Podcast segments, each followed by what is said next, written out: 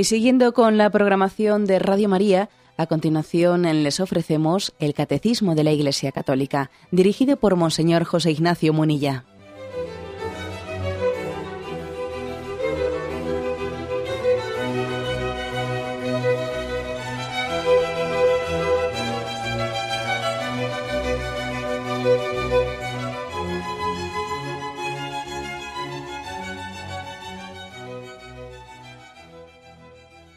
Cordial saludo a todos los oyentes de Radio María.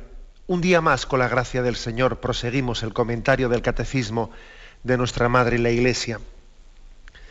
Habíamos quedado en el punto 2181, dentro del apartado La obligación del domingo. Dice así, la Eucaristía del domingo fundamenta y confirma toda la práctica cristiana por eso los fieles están obligados a participar en la Eucaristía los días de precepto, a no ser que estén excusados por una razón seria, por ejemplo, enfermedad, el cuidado de niños pequeños o dispensados por su propio pastor. Los que deliberadamente faltan a esta obligación cometen un pecado grave. Bueno, aquí digamos que este, este punto 2181 comienza por una afirmación de orden teológico. ¿no? Y la afirmación de orden teológico es que la Eucaristía dominical, la Santa Misa, fundamenta y confirma toda la práctica cristiana, toda la vida cristiana. Fundamenta y confirma.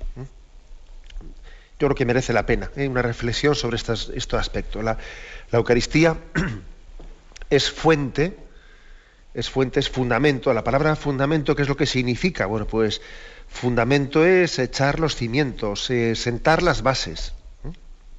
Básicamente eso es lo que significa la palabra fundamento. Por lo tanto, aplicado esto a la Eucaristía, pues es que nos está aquí recordando el catecismo que la Eucaristía es fundamento de la vida cristiana, pues porque en ella se resume todo el querigma, ¿eh? es decir, el querigma es una palabra que puede resultar un poco rara para algunos oyentes, pero el querigma es el mensaje esencial, fundamental, el mensaje de salvación, ¿no?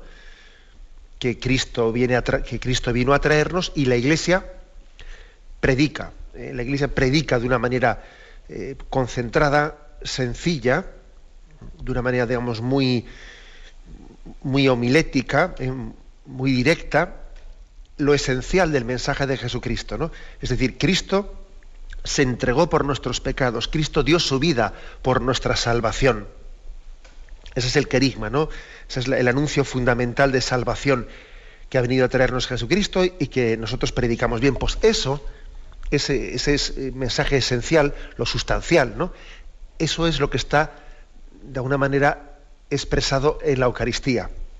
Este es mi cuerpo que se entrega por vosotros. Esta es mi sangre que es derramada por el perdón de los pecados. Este es el querigma. Esto es, este es el anuncio fundamental de que Cristo es nuestra salvación y ha entregado su vida por nuestra salvación, por nuestra redención. Es mi redentor, es mi salvador. Por esto decimos que esto es el fundamento, que la Eucaristía es el fundamento. Va a lo esencial. Esto sí que es poner el dedo en la llaga. Esto sí que es no andarse por las ramas, ¿no? Y afirmar lo sustancial.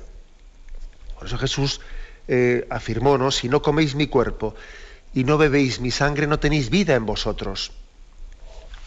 La Eucaristía es, pues, es fundamental, es fundamental, es esencial. Sin la Eucaristía no tenemos la vida de Cristo, ¿no? Nos morimos de hambre espiritual. Nos morimos espiritualmente de hambre.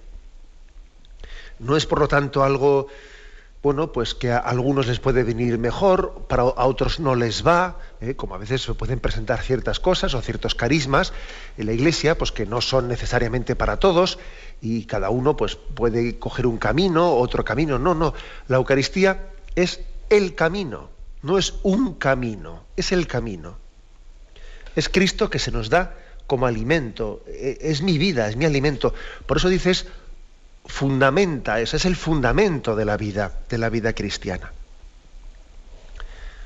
Esto es eh, pues muy importante, claro. Quien no entiende esto, luego difícilmente entenderá por qué le damos tanta importancia a la misa, por qué el precepto dominical, ese grado de necesidad, eh, pues eh, indispensable, ¿no? Que, la Eucaristía es indispensable para un cristiano. Como es indispensable el aire para respirar, pues con el mismo grado de necesidad espiritualmente, la Eucaristía es el fundamento de nuestra vida cristiana. Además, ese grado de necesidad lo tenemos, fijaros, ya no solo de, la Eucaristía, del sacramento del cuerpo y sangre de Cristo, sino también de la palabra de Dios. Porque acordaros de que la Santa Misa, pues no únicamente es la celebración del sacramento, sino que también es la predicación de la palabra de Dios. ¿eh? Dos partes tiene la Santa Misa, la liturgia de la palabra y la liturgia eucarística. Y no olvidemos que también tenemos un grado, ¿eh? pues un grado máximo de necesidad de la palabra de Dios. No solo de pan vive el hombre, sino de toda palabra que sale de la boca de Dios. Por lo tanto, estamos mm, otro, otro motivo por el que la Eucaristía es fundamental o es fundamento de la vida cristiana es porque en ella nos alimentamos de la palabra de Dios. Bien es cierto, bueno, pues que, que también en otros sacramentos también se predica la palabra de Dios, ¿eh? pero en este muy especialmente. Vivimos inmersos en la palabra de Dios, aprendemos a, a familiarizarnos con ella en la participación de la Santa Misa. Hay una familiaridad. La Iglesia también ha tenido una educación, todo un esfuerzo pedagógico para que la palabra de Dios sea expuesta paulatinamente en las celebraciones eucarísticas y nos vayamos empapando con ella, empapando de ella. Me estoy acordando de de un diálogo que tuvo el Papa en el verano, esos diálogos que suele tener tan hermosos y tan bonitos cuando él descansa algunos días, pues bien sea por los Alpes, etcétera, suele tener algunos encuentros con, pues, con sacerdotes de, esa diócesis donde está descansando y suele haber pues, un turno de preguntas y de, diálogo. ¿no?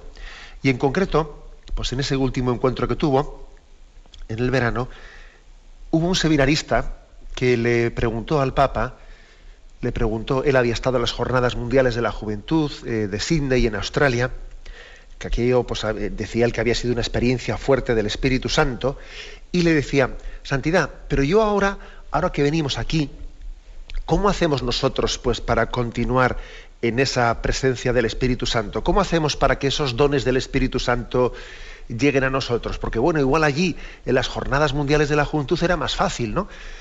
Pero, o sea, que le hice una pregunta muy práctica al Papa. Aquí ahora, ¿cómo hacemos para que esos dones del Espíritu Santo nos muevan y nos llenen, ¿no? Y la respuesta del Papa, la verdad es que es muy interesante, ¿no? Y viene muy a colación de lo que hoy estamos aquí queriendo explicar. La respuesta del Papa es que es muy importante que tenemos que mantenernos cerca de Cristo, cerca de Cristo, pegados a Él, pegados a Él para recibir el soplo del Espíritu Santo. ¿eh? Porque dice él, el Espíritu Santo es el soplo de Jesucristo. Es el soplo de Jesucristo. Y hay que estar cerca de Jesús pues, para poder recibirlo. ¿no? Y dice, ¿cómo hacer eso? Bueno, pues pone una forma práctica que es mm, estando familiarizándonos con la palabra de Dios, con la Sagrada Escritura. El Espíritu Santo es el autor principal de la Sagrada Escritura. Él es el que la ha inspirado. Por lo tanto, a través de ella, a través de la palabra de Dios, eh, estamos en presencia de Dios. Eh, el Señor está presente en nuestra vida, nos habla. Es como, es como dice él una, expresión muy bonita, es como si nos encontrásemos paseando en el jardín del Espíritu Santo. Fijaros qué expresión. ¿eh? O sea, leyendo la Biblia, familiarizándonos con ella, es como si nos encontrásemos paseando por el jardín del Espíritu Santo. Hablamos con Él, Él habla con nosotros, aprendemos a ser de casa, dice el Papa. Aprendemos a ser de casa, o sea, a pensar no con criterios según la carne, no con criterios no, sino aprendemos a pensar, a discernir, a iluminar la realidad según la luz de Dios, según la Sagrada Escritura. ¿eh? De ese episodio que le dice, Pedro, tú piensas como los hombres, no piensas como Dios. Quien se familiariza con la Sagrada Escritura quien dominicalmente pues, aprende a hacer una lectura de los acontecimientos de su vida a la luz de la, de la Biblia, a la luz de la palabra de Dios, quien deja que la luz de Dios, la Sagrada Escritura, sea lámpara para su camino, lámpara que ilumine, que le dé sentido a su existencia, ese, como dice el Papa, se está paseando en el jardín del Espíritu Santo. Bueno, pues esta respuesta tan bonita que el Papa dio a este, a este joven seminarista, la aplicamos aquí. Por, por eso es fundamental la Santa Misa, porque aprendemos a ella, aprendemos en ella esas predicaciones que dominicalmente recibimos, nos, nos van poco a poco introduciendo en conocer la escritura, en saber aplicarla a nuestra vida, en sacar consecuencias de la palabra de Dios, en, ir pensando según el Evangelio, no, ir, no pensar según el mundo. Que mi criterio, mi forma de ver sea la del Evangelio. Y si en alguna ocasión veo que hay una, que, hay una verdadera oposición ¿no? entre mi sensibilidad y la del Evangelio, sé que soy yo el que debo de, de purificarme y no pretendo yo que el Evangelio piense conforme a mi carne y sangre, sino soy yo el que debo de adaptarme a él. Bueno, esto es, esto es fundamental, como veis. ¿eh? Entonces, lo de ir a misa es algo eh, totalmente necesario, es algo indispensable, es algo fundamental. Pues claro que sí. Por dos motivos, como he dicho, ¿no? Primero, porque el cuerpo y la sangre de Cristo que recibimos es la salvación que se nos ofrece. Este es mi cuerpo que se entrega por vosotros. Esta es mi sangre que se derrama por vosotros. Más esencial, como alguien puede decir, bueno, sí, se derrama por mí, pero bueno, yo no sé si yo lo necesito, pero hombre, ¿cómo puedes decir eso? ¿Eh? Y en segundo lugar, porque es que además de ese cuerpo de Cristo entregado, también en la Santa Misa recibimos la palabra de Dios, la palabra de Dios inspirada por el Espíritu Santo, y es es el soplo de Jesús que nos ayuda a pensar como Él, a ir educando nuestra sensibilidad, a familiarizarnos con la palabra de Dios, como decía ahí el Papa, a pasearnos por el jardín del Espíritu Santo. Eh, al escuchar la Sagrada Escritura, al familiarizarnos con ella, nos paseamos, nos hacemos de casa, nos hacemos de casa, ¿no? Empapándonos en la Sagrada Escritura. Bueno, pues dice aquí que eh, la Eucaristía, es fundamento y es confirmación también, dice. ¿Mm? Confirmación. Sabéis que también hay un, sacramento, el sacramento que se llama de la confirmación, pues no en vano viene, viene a significar con ese hombre, con ese nombre, porque confirmar es corroborar una verdad, no es dar mayor firmeza o seguridad a lo que ya estaba. Bueno, pues ese dar mayor firmeza y seguridad, ese corroborar, pues en el fondo lo hace el sacramento de la, confirmación con el bautismo. Ya estaba la vida cristiana en nosotros, pero el sacramento de la confirmación la corrobora, le da mayor firmeza, etc. Algo así ocurre también con la Eucaristía. También la Eucaristía es una especie de confirmación. Es darnos la gracia para la perseverancia. El que comenzó en ti la obra buena, él mismo la llevará a término. O sea, la Eucaristía es una gracia para la perseverancia para la perseverancia. ¿Eh? Bueno, pues se, suele decir que como el nacer es al crecer, así es el bautismo a la confirmación. Y como el nacer es al alimentarse, es el bautismo a la Eucaristía. ¿eh? Nacer, crecer, bautismo, confirmación. Sí, pero Eucaristía es el alimento para poder crecer. O sea que nosotros la Eucaristía la asimilamos a lo que fue el maná para los israelitas en el paso del desierto. Es la gracia para la perseverancia, ¿eh? totalmente. Por eso dices, es un sacramento de confirmación. ¿eh? Necesitamos confirmarnos en la gracia de Cristo. Sin mí no podéis hacer nada. Es la gracia para la perseverancia.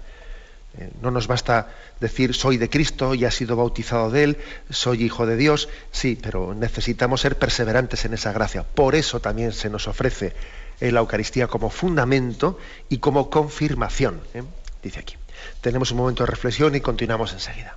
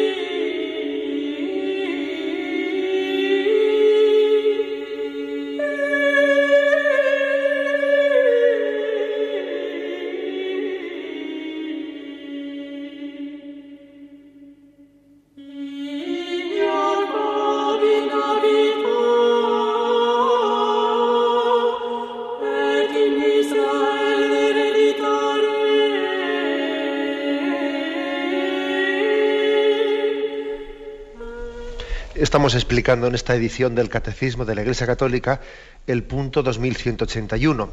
En él se dice que la Eucaristía es fundamento y confirmación de nuestra práctica cristiana. Yo creo que después de haber hecho ahí una pequeña reflexión teológica sobre qué significa fundamento y confirmación, pues me parece que ahora procede, es conveniente que también hagamos un pequeño, una pequeña reflexión, un pequeño diálogo sobre cómo se vive esto ¿no? actualmente entre nosotros, porque está clarísimo que, que existe una crisis, una crisis de secularización, de minusvaloración de la Santa Misa, minusvaloración de ella, que más o menos yo creo que se traduce en los siguientes términos, ¿no?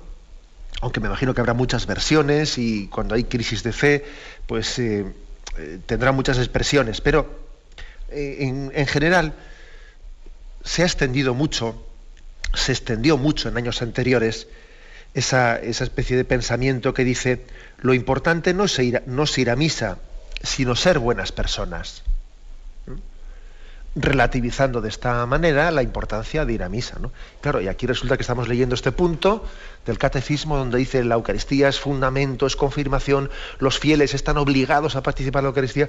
Hombre, mm, tú fíjate, ¿no? Cómo se insiste aquí en el catecismo la importancia, dale que te pego. Y claro, y nosotros hemos ido, nos hemos tragado muy fácilmente ese anzuelo, ¿no? Eso de que lo importante no es ir a misa, lo importante es ser buenas personas. ¿Mm? Esto a veces hasta hasta hemos cometido la barbaridad de decirlo nosotros mismos, ¿eh? o sea, de decirlo incluso, eh, pues hasta pensando que damos un buen consejo a los cristianos, ¿no? Hay que intentar caer en cuenta de cómo esta frase es una tentación completa y total. ¿eh? Esto de que lo importante no es ir a misa, sino ser buenas personas, es que esto es una, una auténtica falacia. Y voy a intentar pues, pues, argumentarlo. En primer lugar, porque decir esto de que lo importante no es ir a misa, sino ser buenas personas, detrás de esa expresión hay un olvido muy grande de que lo sustancial de nuestra vida, el hombre ha sido creado para dar gloria a Dios, para glorificar a Dios. O sea que también hay una razón de ser en la, en la Santa Misa, es el deber que tiene el hombre de dar gloria a Dios, celebrar a Jesucristo.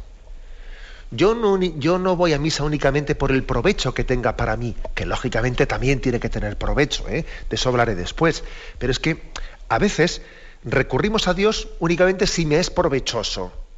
Hombre, eh, vamos a ver, ¿eh? y hacemos una visión, una relación con Dios que no es teocéntrica, o sea, Dios no es el centro, sino que parece que el centro soy yo. Si me viene bien, recurro a Dios, ¿no? Y si no, me olvido de Él. No, no. En nuestra relación con Dios, Él es el centro.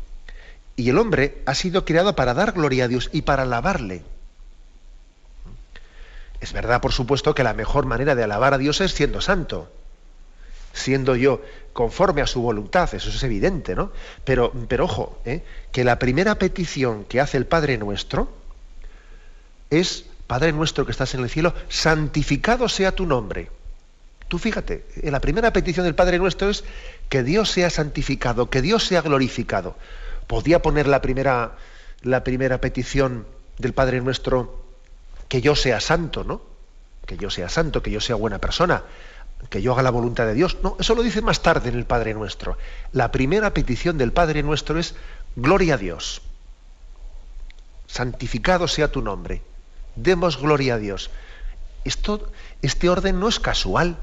Esto no es así porque. No, no, esto es así porque hay razones eh, potentes, sustanciales, ¿no? para que así lo sea. la, primera razón de ser de nuestra existencia es dar gloria a Dios.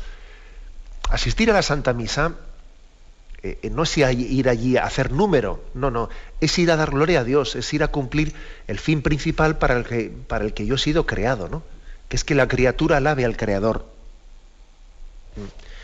Si posiblemente nosotros no somos lo que debiéramos de ser, si no somos las buenas personas que debiéramos de ser o que se cabe esperar de nosotros, si no somos los santos que, a lo que estamos llamados por el bautismo, que no nos quepa duda de que es porque no somos glorificadores de Dios.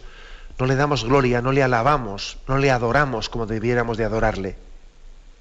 Si fuese así, eso revertiría en una mayor santidad para nosotros. O sea que primera contestación a, ese tópico, ¿no? Que lo importante no es ir a misa, sino ser buenas personas. Vamos a ver, lo es, la primera finalidad para la que hemos sido creados no es ser buenas personas. La primera finalidad para la que hemos sido creados es dar gloria a Dios. Ya, sabemos que para dar gloria a Dios es importante ser santo. Nosotros sí, por supuesto. ¿eh? Pero no, no le demos la vuelta, ¿eh? no le demos la vuelta al, orden de las peticiones del Padre nuestro. Que la primera petición es santificado sea tu nombre, gloria a Dios.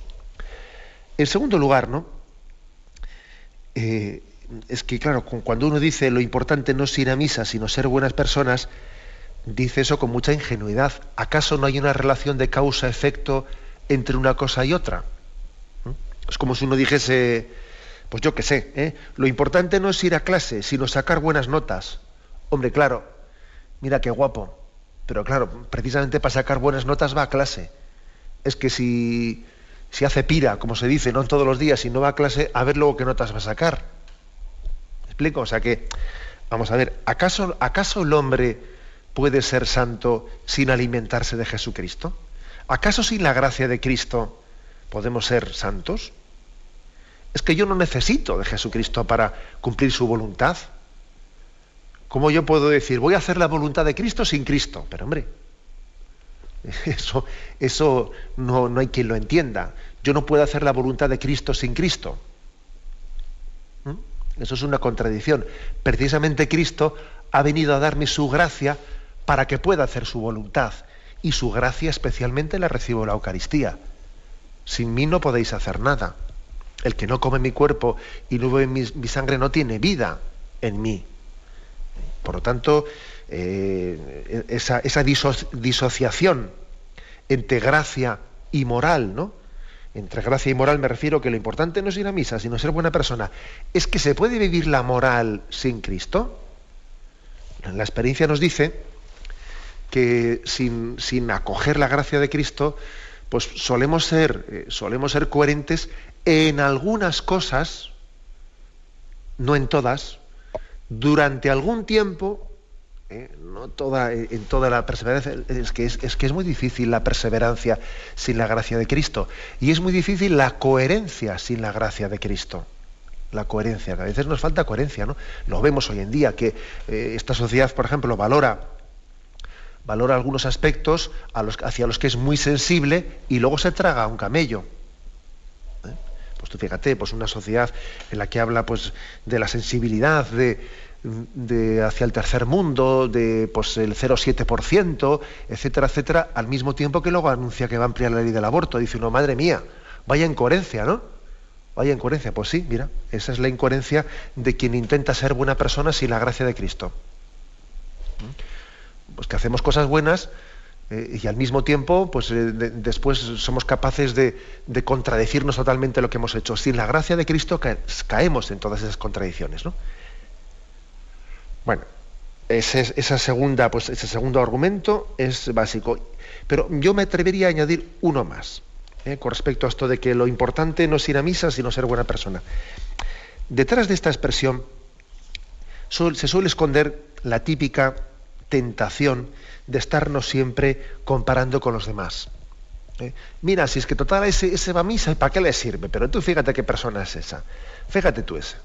Y mira al cura ese, todos los días celebra misa.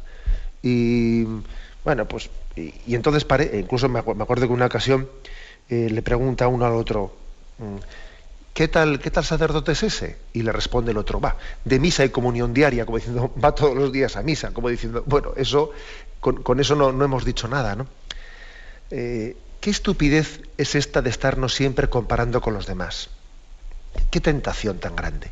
Qué tentación tan grande de, primero que el Evangelio nos dice no juzguéis y no seréis juzgados.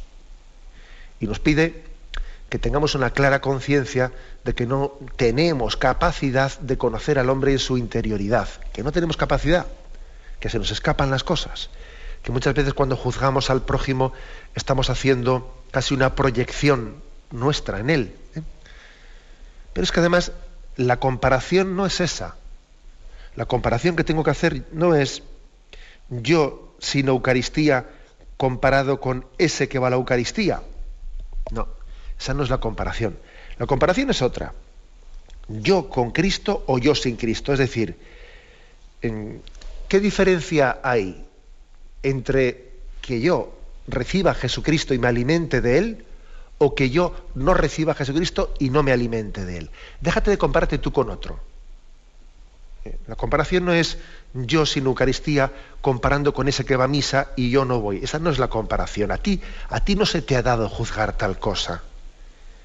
Tú tienes que ponerte delante de Dios y decir, yo necesito de ti o no necesito de ti, Señor.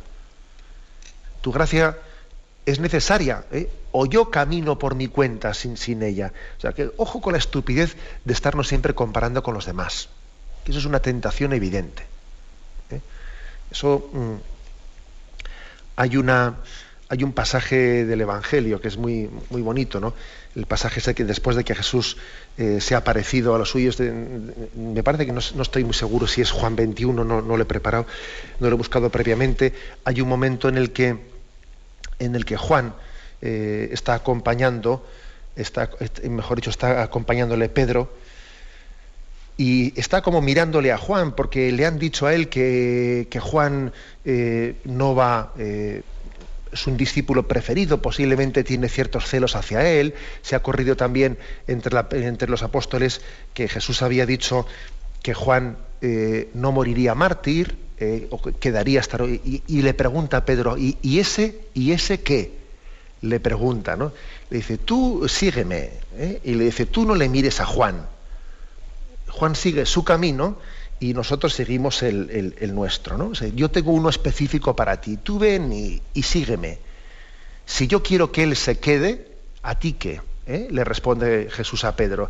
Porque también había empezado Pedro pues, a hacer una especie de comparación con Juan. Pero ¿qué, mal espiritual tan grande es el que entre nosotros estemos siempre mutuamente eh, valorándome en la comparación con los demás.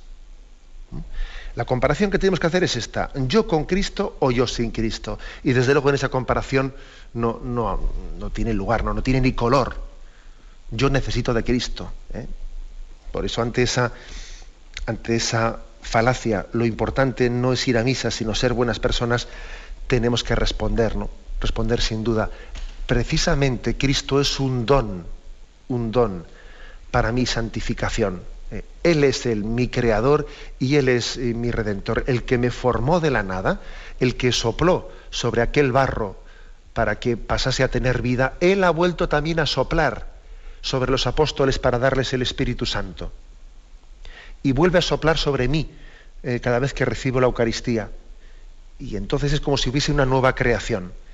Sopló en el Génesis para dar vida y sopla también, dice, recibid el Espíritu Santo y sopló sobre ellos. En la comunión Cristo sopla sobre nosotros para volver a recrearnos. El que me creó de la nada me está recreando cada vez que recibo la Eucaristía, me da el don del Espíritu. Eh, fijémonos bien hasta qué punto ¿no? tenemos ese grado de necesidad de la Eucaristía. Tenemos un momento de reflexión y continuamos enseguida.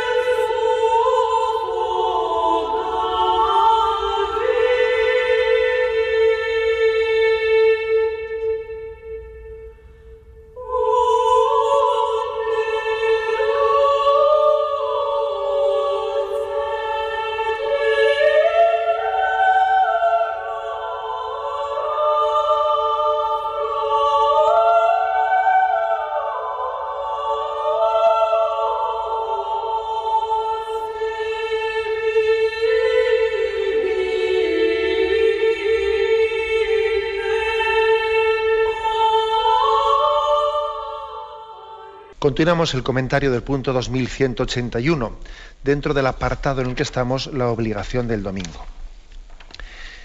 Dice aquí dos frases que nos faltan por comentar. Por eso los fieles están obligados a participar en la Eucaristía los días de precepto, a no ser que estén excusados por una razón seria, por ejemplo, enfermedad, el cuidado de niños pequeños o dispensados por su propio pastor los que deliberadamente faltan a esta obligación cometen un pecado grave. Bueno, el, el hecho de que, de que insistamos, ¿no? insistamos tanto en la importancia de la Eucaristía, pues que no es un, pues algo que pueda venirnos bien. No, no, es que, es esencial para nuestra vida cristiana el hecho de que entendamos que es una obligación y que, y que sin ella, sin ella estamos cuando excluimos deliberadamente, ¿no? Aquí dice una palabra deliberadamente, cuando excluimos deliberadamente a, la Eucaristía, estamos pecando gravemente, dice aquí. Esto lo afirmamos y no tenemos complejo alguno de afirmarlo. Es más, como comentamos en un programa anterior, en el fondo, afirmar tal cosa, que ya sabemos que es un poco escandalosa, ¿no? Pero eh, ante la cultura de hoy, pero afirmar, afirmarla nos ayuda mucho a redefinir el concepto de pecado.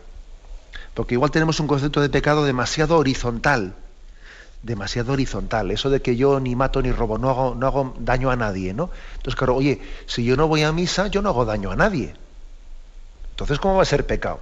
Si yo no hago daño a nadie, no, ya claro, pero es que tenemos un concepto de pecado muy horizontal.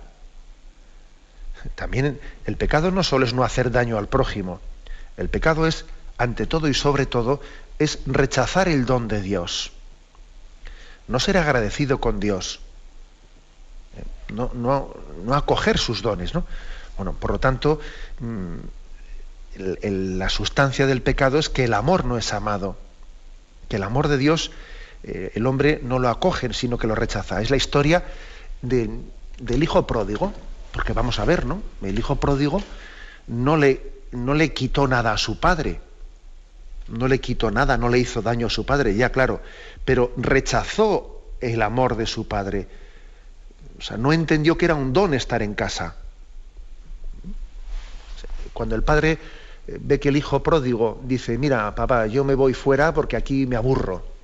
Aquí me aburro, ¿sabe? ¿Entiendes? Allí fuera hay mucha juerga y allí yo creo que me lo voy a pasar mejor. Aquí, contigo todo el día, pues la verdad es que, bueno, eh, en el fondo el hijo pródigo no es que le haya quitado a su padre, ¿no? Si más bien le ha dejado más sitio, más sitio libre en casa, pero es un desprecio al corazón de su padre. Es un desprecio el que él no haga aprecio de entender que tener un padre así es un lujo, vivir en esa casa es un lujo, ¿no? Por eso, ojo, ¿no? que el concepto de pecado tenemos que purificarlo y no, eh, no aceptar esa definición horizontal del pecado de que yo no hago mal a nadie. No, es mucho más, ¿eh? es no recibir el don de Dios. Por eso afirmar que mm, no acudir a misa deliberadamente supone un pecado grave, acerta la afirmación, nos ayuda a, redefinir el concepto de pecado, ¿eh? definiéndolo como un rechazo de los dones de Dios. Bien, pero al mismo tiempo que se afirma esto, también aquí se está diciendo que bueno, que la Iglesia entiende, siempre lo ha dicho, que esa obligación de vivir la Eucaristía está excusada cuando hay una razón seria. Eh, pues por razón de enfermedad, por razón de cuidados de niños o de ancianos, etcétera. Y en días anteriores, pues aquí también ha habido algunos oyentes que han llamado en torno a esta explicación del tercer mandamiento pues haciendo las típicas consultas, ¿no? De, y yo estoy obligado a, asistir a la Santa Misa porque veo que tengo una madre eh, de, muchos años, la dejo sola y es que dejarla sola es complicadísimo porque luego cuando vienes está ella, pues evidentemente son casos que justifican pues, la, no asistencia a la Santa Misa. Aquí no está excusado de tal cosa. A veces somos tentados de escrúpulos con esto, sí, pero igual podría haber ido, igual podía haber tal. Vamos a ver, yo pienso que que es muy fácil discernir, ¿eh? es muy fácil discernir cuando esas cosas, cuando eso son excusas o cuando son razones serias que justifican la no asistencia a misa. Si es que es muy fácil ¿eh? distinguirlo.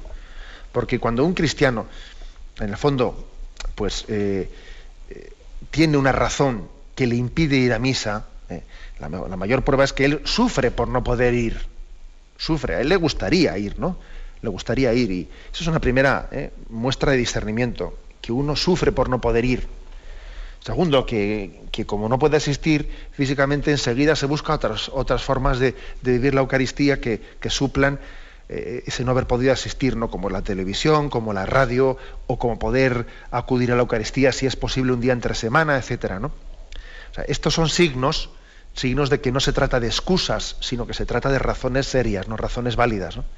Sin embargo, cuando alguien se está excusando, se está excusando y en el fondo no, no tiene eh, pues no tiene verdadero deseo eh, de ir a misa y está buscando alguna excusa que teóricamente le justifique, ¿eh? le justifique, pues bueno, pues desde luego este ni sufre, ni sufre y además se escaquea y vamos, en absoluto se le va a ocurrir ir a misa entre semana porque el domingo tuvo un problema y no pudo ir y, bueno, y desde luego no rezará para suplir eh, eso, pues que el otro igual dirá, voy a rezar un rosario, pues para, suplir que yo no, y este ni se le ocurre tal cosa, etcétera, etcétera. O sea, hay indicios claros, hay indicios para eso. ¿eh? para saber lo que son eh, pues, las razones, que existen causas justas que impiden, que impiden pues, la asistencia a la Santa Misa de lo que son pues meramente buscar la ley del mínimo esfuerzo. Aquí el catecismo también habla de que los pastores, el obispo, también pues, el, párroco, tiene una capacidad de dispensar ¿eh? de, esa, de, esa, obligación de asistencia. Dice el punto 1245 del Código de Derecho Canónico con justa causa y según las prescripciones del obispo diocesano, el párroco puede conceder en casos particulares dispensa de la obligación de guardar un día de fiesta de penitencia o conmutarla por otras obras piadosas. Y lo mismo puede hacer el superior de un instituto religioso o de una sociedad de vida apostólica, si son clericales de derecho pontificio respecto a sus súbditos, etcétera, etcétera. Bueno, existe también esa, eh, esa facultad de dispensar, ¿eh? en virtud de aquello que dijo el Señor, lo que atáis en la tierra quedará atado en el cielo, etc. Sin embargo, como veis, no, no es necesario que una persona reciba una dispensa oficial, ¿eh? oficial, pues para que él haga el discernimiento, el discernimiento de decir, pues eh, tengo una causa una causa justa como cuidar a un enfermo, como cuidar a un niño que está solo, no tengo con quién dejarlo, no, no es necesaria esa dispensa oficial. Es más, sería un lío eh, pues que uno esté, en todos los casos, pues el párroco o el obispo tuviesen que, ir discerniendo caso particular por caso particular. Pues no, también la Iglesia lo deja en manos de los fieles, lo deja en su conciencia, ¿eh? deja en su conciencia que él discierna si las razones que él tiene que le impiden asistir a la Santa Misa, pues son, eh, justas, son graves y son serias. Lo deja en su discernimiento. A veces algunos quisieran pues, que todo se lo den atado, ¿eh? que no, a mí, a mí que me lo den todo atado, a mí que me lo digan, eh, no, eh, eso tampoco es bueno, eso tampoco nos educa, no es educador. Es uno mismo, es uno mismo el que debe de decir, vamos a ver, yo delante de Dios en mi conciencia veo que estos problemas que tengo son razones graves. Pues hay que, irse educando en ese concepto, con una conciencia bien educada, no una conciencia laxa, una conciencia que, en el fondo está buscando siempre la, autojustificación, no, una conciencia en sinceridad delante de Dios.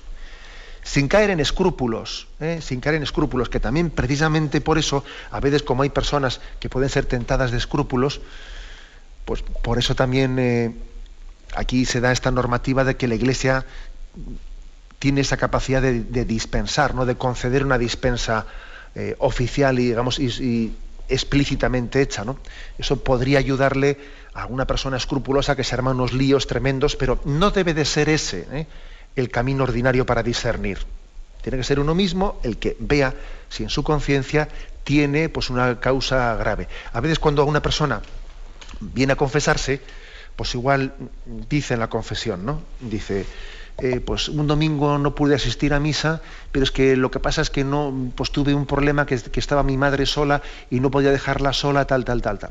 Pues igual no hace falta ni que lo diga en la confesión, porque sencillamente si tenía ¿eh?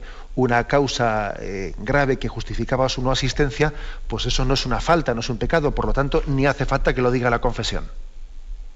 Otra cosa es que él tenga la duda tenga la duda de decir, yo no sé si, eh, he obrado eh, rectamente o en el fondo he, obrado buscando mi conveniencia y porque me podía haber sacrificado más y podía haber madrugado o esto o lo otro, tal bien es otro tema. ¿eh?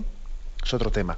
Pero digamos que la Iglesia, como en otras, cosas, ¿no? la Iglesia nos pide que nosotros en nuestra conciencia discernamos cuando hay una causa grave, una causa que justifique pues el que no tengamos el impedimento de poder asistir a la Santa Misa. ¿eh? Tenemos que tener esa madurez de juzgar en nuestra conciencia y saber distinguir causas reales de excusas, excusas baratas, ¿eh? dicho así un poco a lo bruto. Bueno, pues nos quedamos aquí. ¿eh? Es este el punto 2181 que hemos explicado dentro de este apartado, la obligación del domingo. Yo creo que lo importante de lo que hemos explicado es en la parte primera ¿eh? del programa de hoy, en la que hemos hablado de lo fundamental de la, Eucaristía como fundamento de nuestra vida cristiana y de la Eucaristía como confirmación de toda eh, nuestra práctica cristiana. Quedémonos en ello, seamos amantes de la Eucaristía, conscientes del gran don que Dios nos hace en ella, y yo creo que eso, esa será la base firme sobre la cual luego discerniremos fácilmente sobre el tema de, bueno, pues de la obligación y del precepto dominical. Damos paso a la intervención de los oyentes. Podéis llamar al teléfono 917 107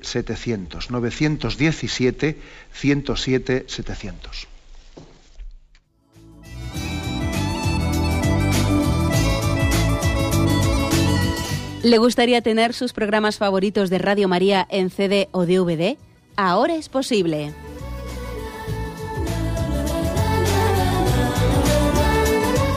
Le sugerimos que primero se informe en qué formato de audio lo puede escuchar en su equipo, DVD o CD, teniendo en cuenta que no todos los lectores de CD pueden reproducir el formato digital MP3 en el que enviamos nuestros programas.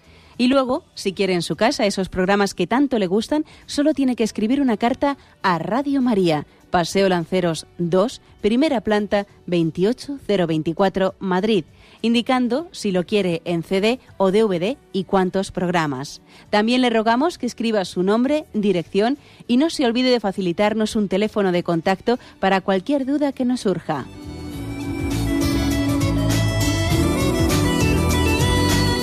Radio María, más cerca de usted.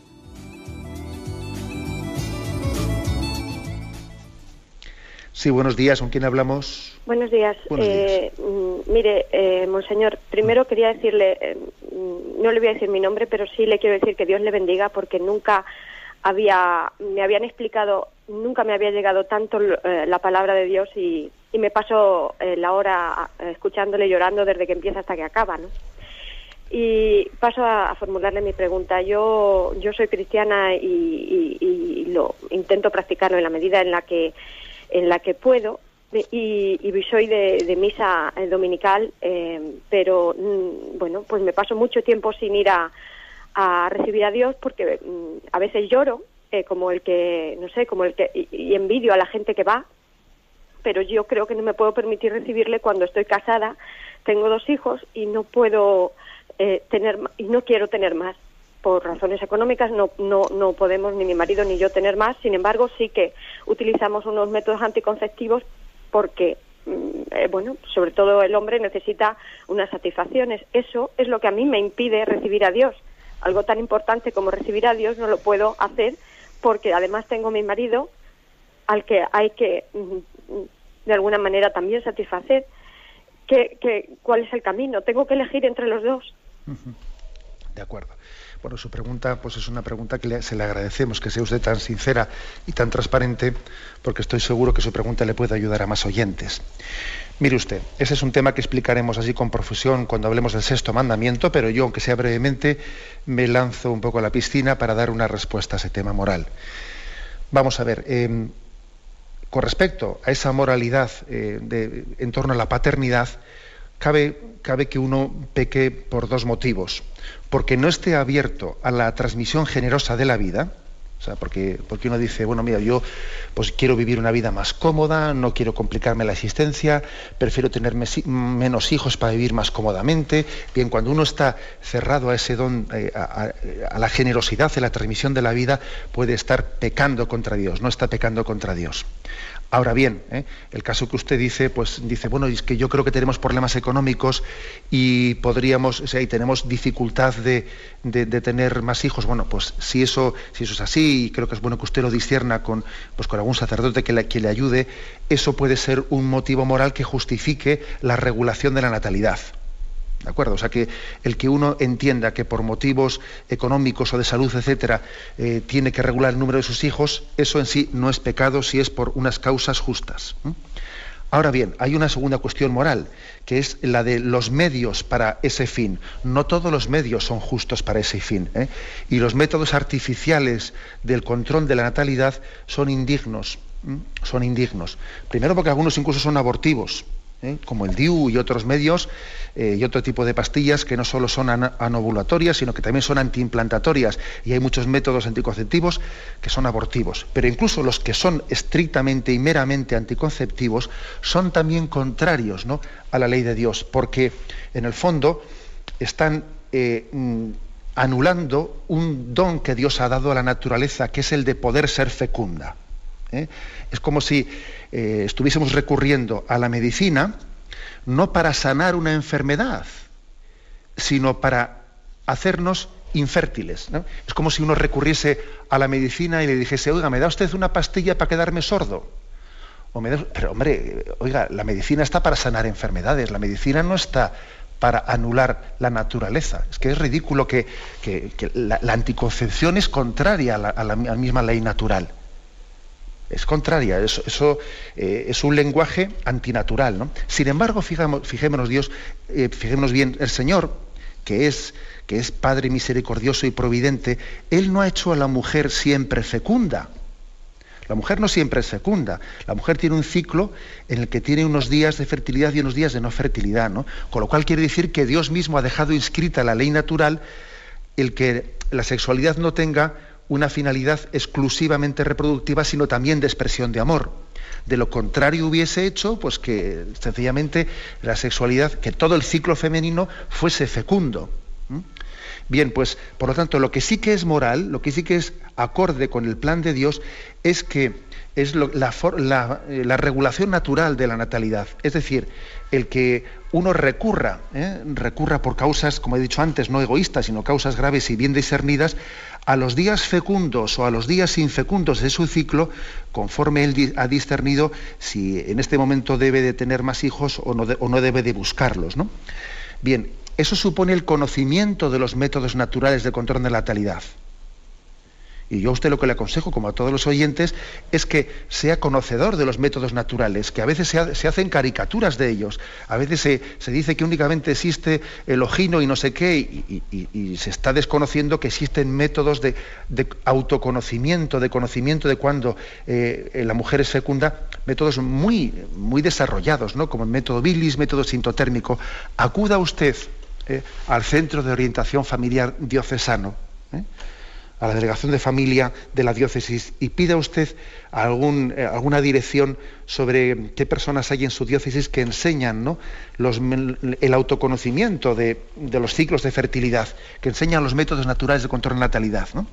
Porque como digo, eso sí que es conforme, eso no es violar de alguna manera las leyes naturales, sino que es recurrir a las mismas posibilidades que Dios ha dejado inscritas en la naturaleza. Bueno, Damos paso a un siguiente oyente. Buenos días, ¿con quién hablamos? Hola, buenos días. Buenos días, sí. Eh, bueno, yo quería, le quería decir que le he de decir que el Padre Nuestro, sí. la primera petición es eh, santificado sea tu nombre. Sí. Mm, yo pensaba que eso era decir que Dios era santo, pero bueno, veo que es dar gloria a Dios. Yo quisiera saber cómo se da gloria a Dios no, no, sé hacerlo, claro, me gustaría saber, saber, cómo se da gloria a Dios, cómo se alaba a Dios. Y ahora en la, en la contestación que ha dado al oyente primera, le he oído decir que el DIU es abortivo. Y yo siempre he oído decir a los ginecólogos, o por lo menos a la ginecóloga última con la que hablé que el DIU no era abortivo.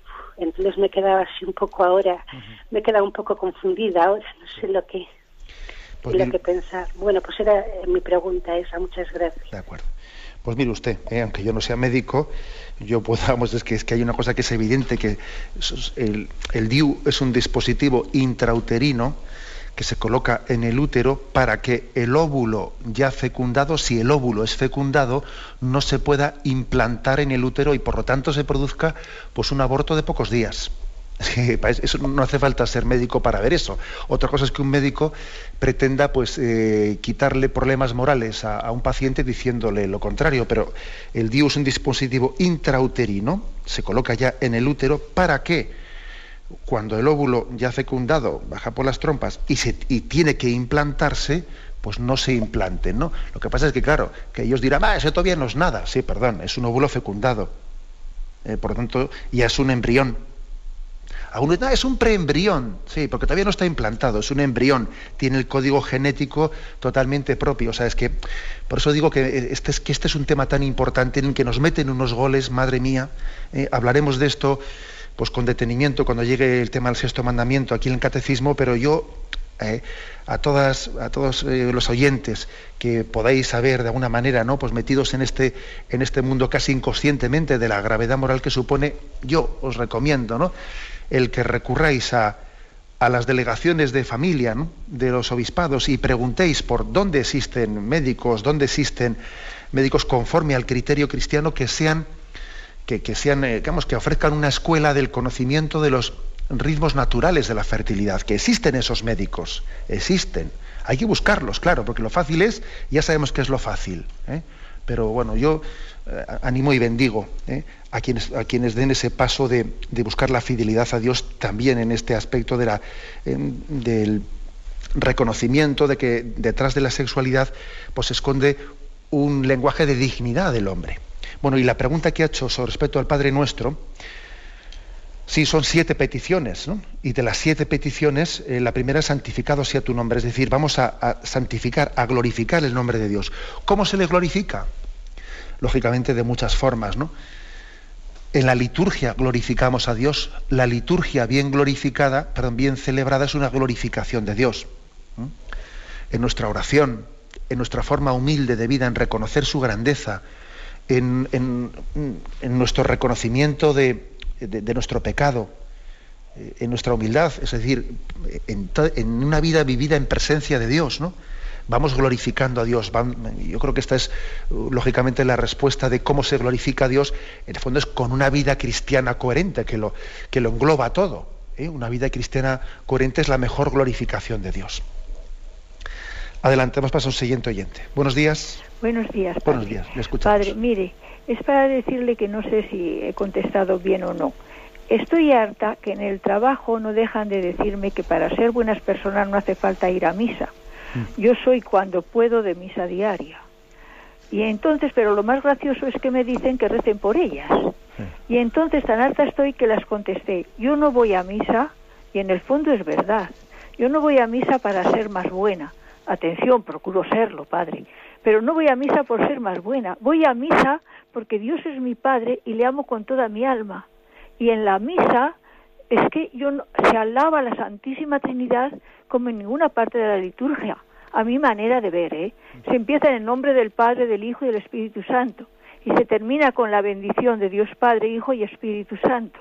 Así que de verdad, yo tan harta estaba que lo dije, pero en el fondo es que lo he pensado, lo pienso, yo voy a misa no para ser más buena, procuro serlo, pero voy porque Dios es mi Padre y le amo con toda mi alma y ahí me parece que le puedo dar gloria.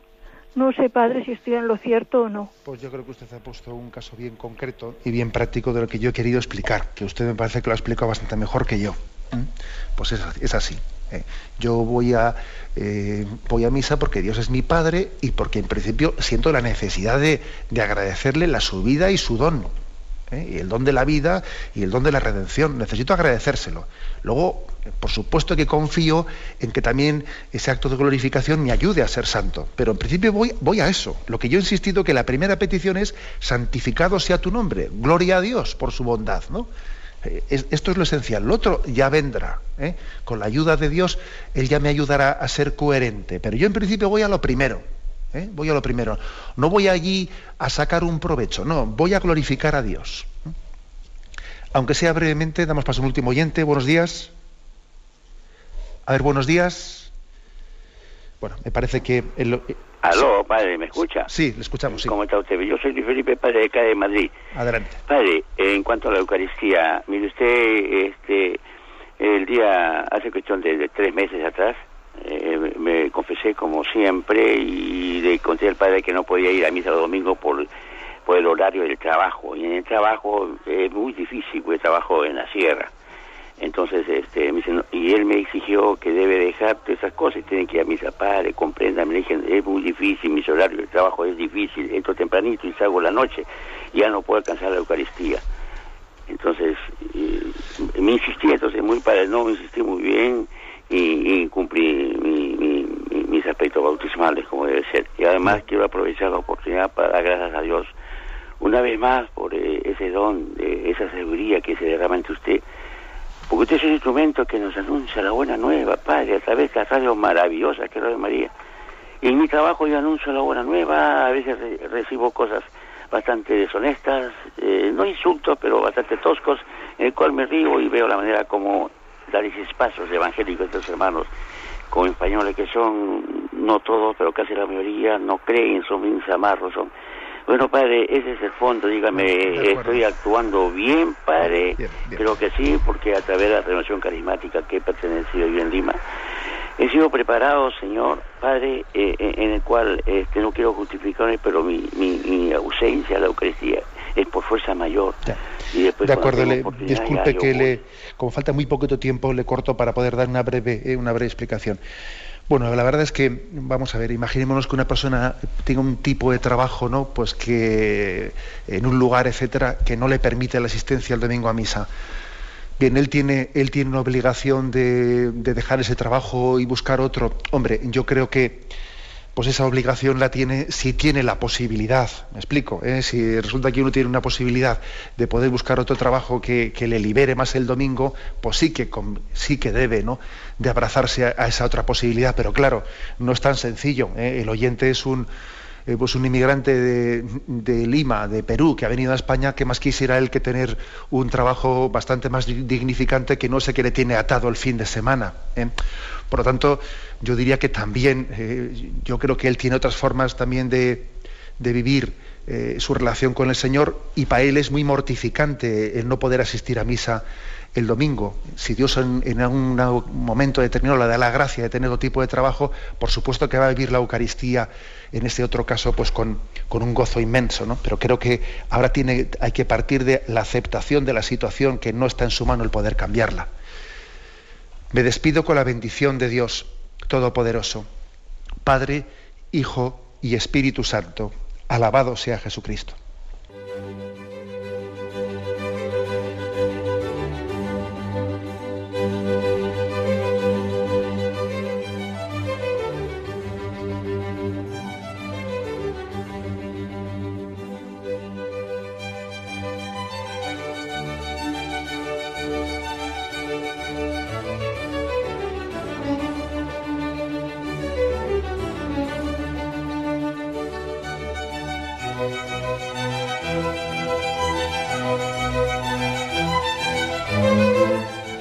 Han podido escuchar en Radio María el Catecismo de la Iglesia Católica, dirigido por Monseñor José Ignacio Munilla.